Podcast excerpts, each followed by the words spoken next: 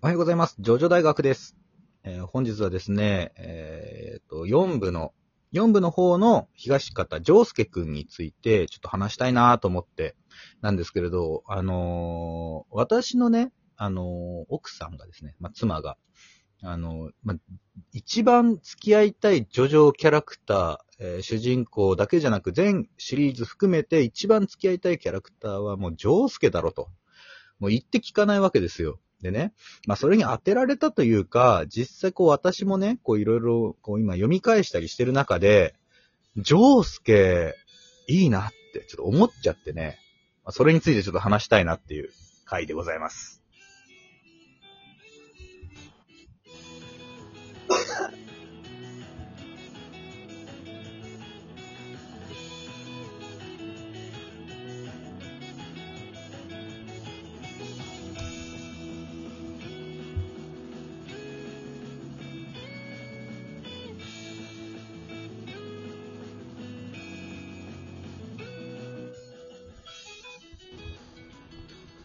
はい、はい。もたじゅんさん。はいはいはい。どうもどうも。はい、ジョースケについてはい。話していこうかなと思うんですけど、ですね。はい。まずね、まあじゃあプロフィールなんだけども、まあ彼は1983年生まれの双子座です。そっからなんだ。そっから説明するんだ。はい、出生地は日本、えー身長が185センチ、まあ、後に180センチになるらしいですけどね。ええ、縮む。まあ、縮んだらしいね。まあ、上太郎とこう、変なになるからかな。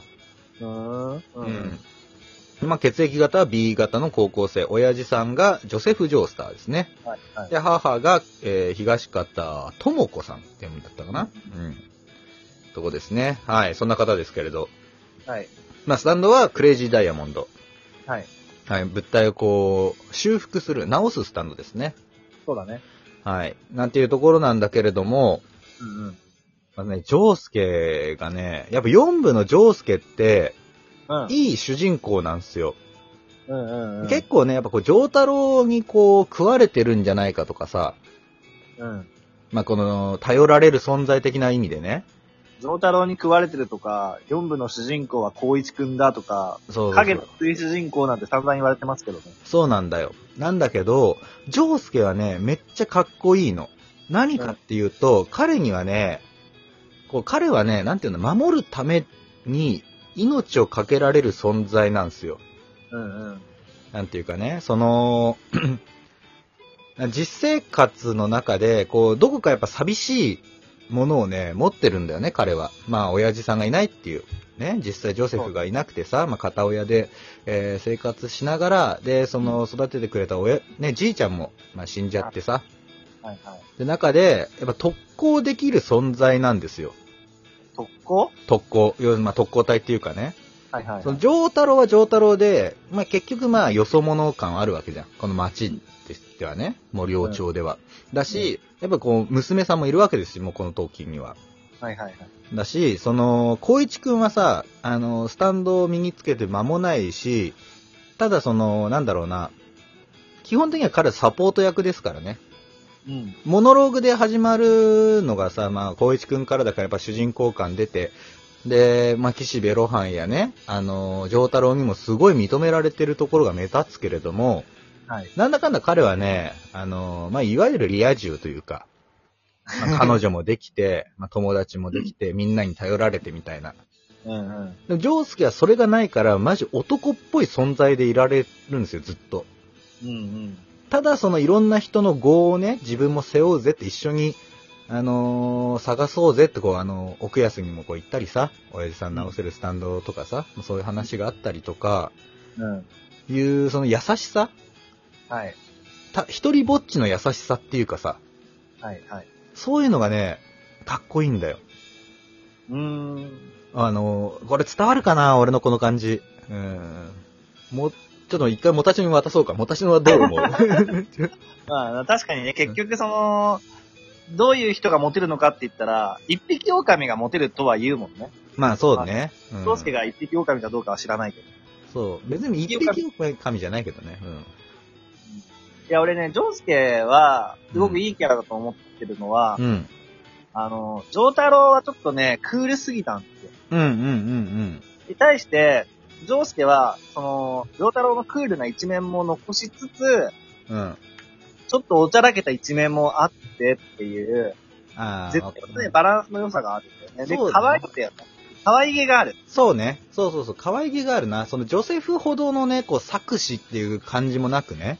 そそう、現代のこの、現代と言ってももう何年も前だけども、う。うんうんうん。そう現代のこう日本にいる一高校生としてのこう可愛げというかね、そうそうそう。うん、身近な感じがあるよね。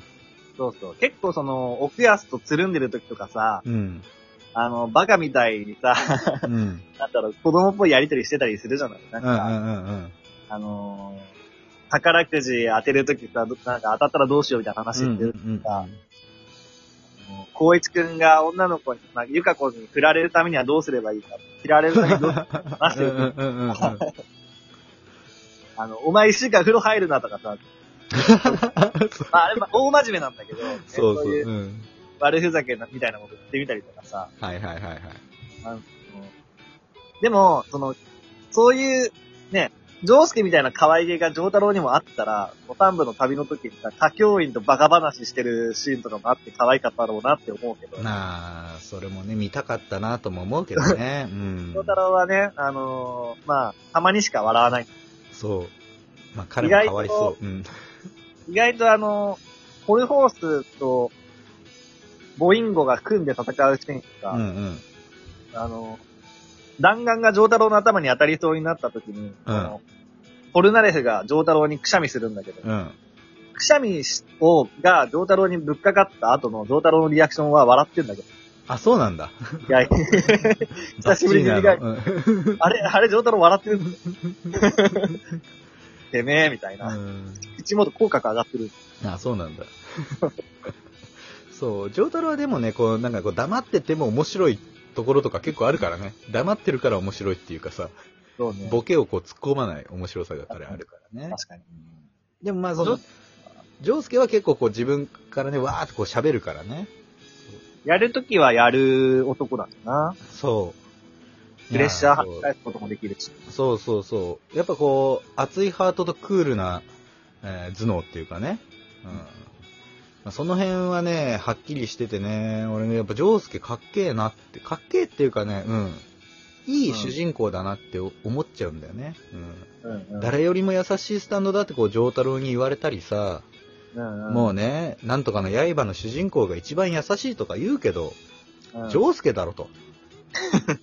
まあ、ジョースケと言わなくとも、うん、ジョナサンも優しいけどさ、その、優しさがあるんだよね、根っこにね。その、やっぱこう、あの、ずっと小さい頃に、あの、受けたさ、その、血血だらけの謎の男のさ、髪型を真似してさ、そういう風な男になりたいって思い続ける男ですから。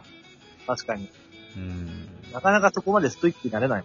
ねえ、よっぽどだよ。だ彼のおかげでまっすぐに育ったと言ってもね、過言ではないというかね。うんうん。まあ、ジョルノのあの謎のギャングもそうだし、ううんん。で、ジョースケの場合はその謎のえ変な髪型の男というとこだったんだけどさ、なんかその辺もね、なんかこう、切ないというかね、そう、心の中に一本ある、えーところっていうのがこうブレない。うん。その寂しさがあるのがね、好きなんだよな、ジョースケの俺。うー。うんん。なんか寂しいんだよ、彼って。明るく見えるけどね。うん。ああ、確かに。影があるのっていいよな。いい。そう。明るさの裏にあるのがいいのよ、やっぱ。うんううんん。そう。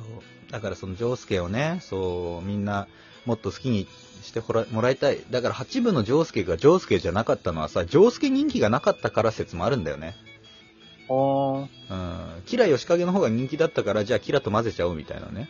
うん あの、話もあるから、うんうんちょっとまあ残念なんだけど、まあそれでもね、うん。4部主人公の東方丈介くんは、う、うんん。なんだろうな、うん。なんかね、そう、好き、好きだなって思っちゃうね、俺も。うん。なるほどね。はい。ああとあれだよね。あの、ジョースケは一度も殺してないんだよね。そうだね、そう、あの、森尾町の人は誰も殺してないんですよ、人を。まあ救急車の運転手ぐらいで。うん最初にアンジェロをまあ、し、縛いた時も、あれはね、殺さずにね、岩にしたし、あれ、じゃあ死ん、死んでないのがちょっと謎なとこだけど、そうだね。生命としての尊厳が保たれてる 謎が、謎が残るけど。そう。あと、エニグマの少年ね。うん。あれはさ、もうジョースケが一回言ってんだよね。お、てめえを殺すぜってね。うんあれもかっこいいんだけどさ。うんただまあ、本にしちゃうっていうね。そううん。最後のね、キラヨシカゲに関しても、最後に手を下したのは、ジョウスケじゃない。あれはね、なんで主人公のジョウスケにとどめを刺させなかったんだっていう意見も、うん。もちろんあるよね。うん。やっぱりや、あの、ジョウいや、そうなんですよ。あの、もたちのが消えちゃいましたけど、あの、ジョースケとかね、あの、森尾町の人たちに殺させたくなかったって、あの、荒木先生がね、言ってらっしゃるそうで。多分それをね、もたちの言おうと思ったんだと思うんだけど。あ、完全にちょっと、あの、通信が途絶えましたね。はい。あ、あ、戻りました？はい。恥ずかしながら戻ってまいりました。お帰りなさい。はい。はいまあ、ある種だから4部の、その町の人に人殺しをさせたくなかったっていう思いがあったって話でしょ？そうです、そうです。そうでしょ？そうね。うんだし、その、森尾町を守る存在である救急車がとどめを刺したっていうのもね、まあ一応そういうカタルシスがあったらしいっすよっていうところですね。まあ、ただ俺、ジョウスケはね、うん。ハーマン知らないやつとは、口も聞きたくねえって感じだけどな。はい。では、あのこの番組はですね、ラジオトーク、Spotify、Apple Podcast、Amazon Music で聞くことができてます。えーラジオトークの方では、えーライブもやっていて、リアルタイムでのね、やりとりもできますので、ぜひ遊びに来てください。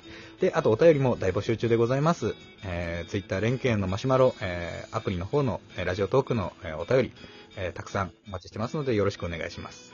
ではまた明日お会いしましょう。アリーベッテルチ。さよならだ。